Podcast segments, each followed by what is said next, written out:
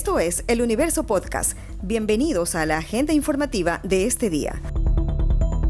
Hoy es martes 23 de noviembre de 2021. Lo saluda Juan Pablo Pérez.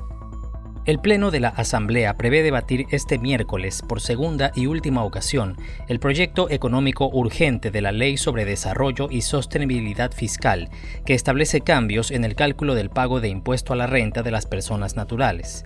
Además, se incluye el pedido de una contribución temporal sobre el patrimonio de las personas y de las sociedades.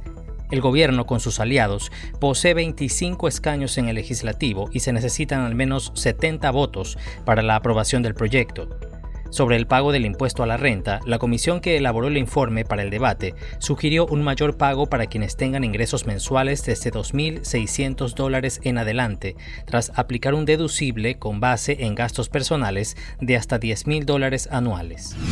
Hasta 80% de pacientes hospitalizados por coronavirus en Guayaquil no han completado su esquema de vacunación, según estimó el epidemiólogo Carlos Farhat, asesor de salud del municipio e integrante del Comité de Operaciones de Emergencia COE Cantonal.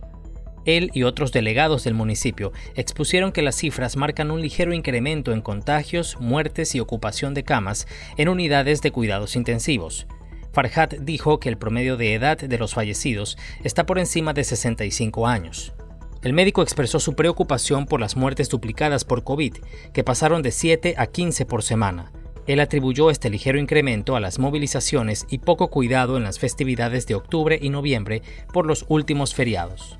Hemos notado un incremento leve pero sostenido del número de casos. Leve todavía, pero no tenemos que esperar a que sea mayor un incremento leve. Si hay más casos eh, confirmados, casos nuevos confirmados, obviamente también la ocupación camas va a aumentar. Habíamos hablado en aquella ocasión de 27 pacientes hospitalizados en las UCIs, en todas las UCIs del sector público y privado en la ciudad de Guayaquil, pues ahora son 40. Y esta cifra es variable, ¿no? Eh, estoy, estoy hablando de 40 horas, es probable que más tarde haya menos o haya más, esta cifra siempre es muy fluctuante.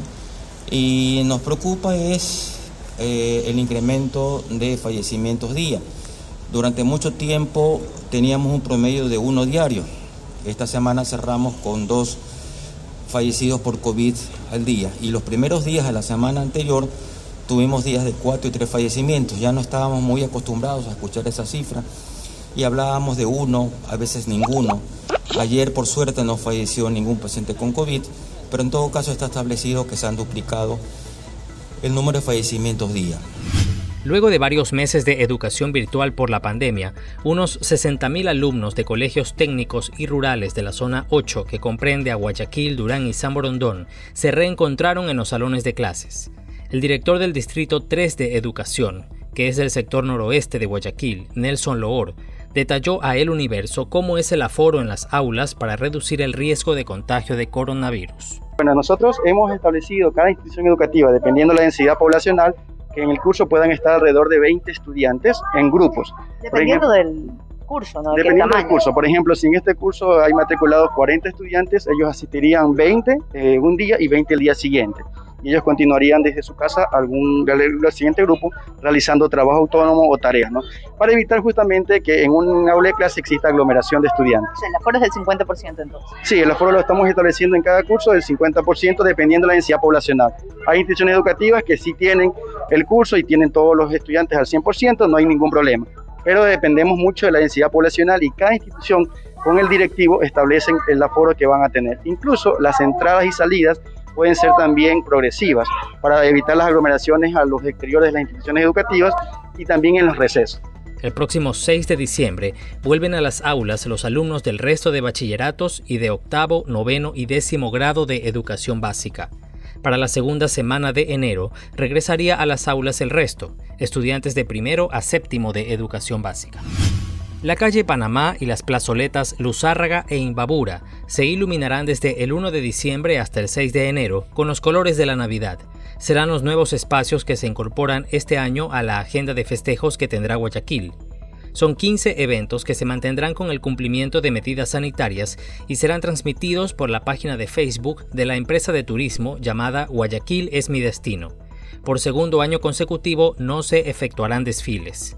La presidenta de la empresa municipal de turismo, Gloria Gallardo, dijo que una de las novedades es que la calle Panamá tendrá luces de colores alusivas a la Navidad. Y por primera vez, la calle Panamá, tres cuadras en el sector donde están los restaurantes, el Museo del Cacao, el Teatrino, lo más visitado, y por supuesto las plazoletas Luzárraga e Imbabura. Este evento le dará un toque especial este año porque es una nueva oferta turística para la ciudad en Navidad.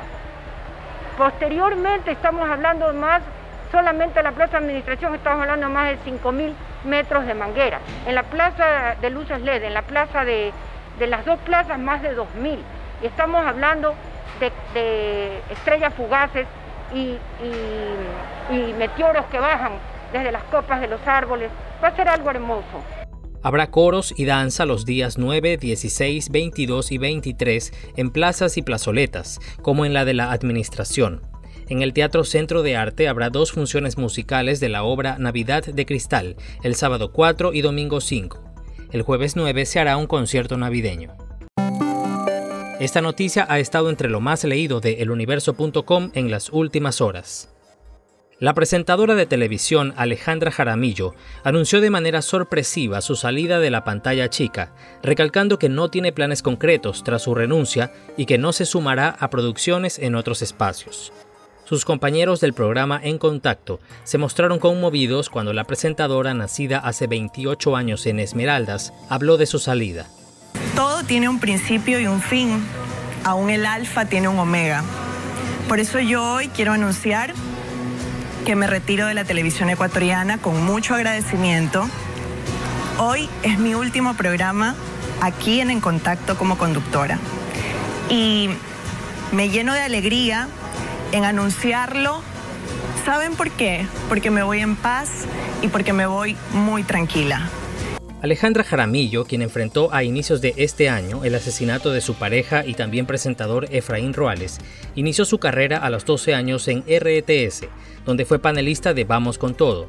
En Ecoavisa también fue anfitriona de Prueba de Amor y estuvo en la telenovela Sí se puede. Esto fue lo más destacado de la jornada. Hasta la próxima.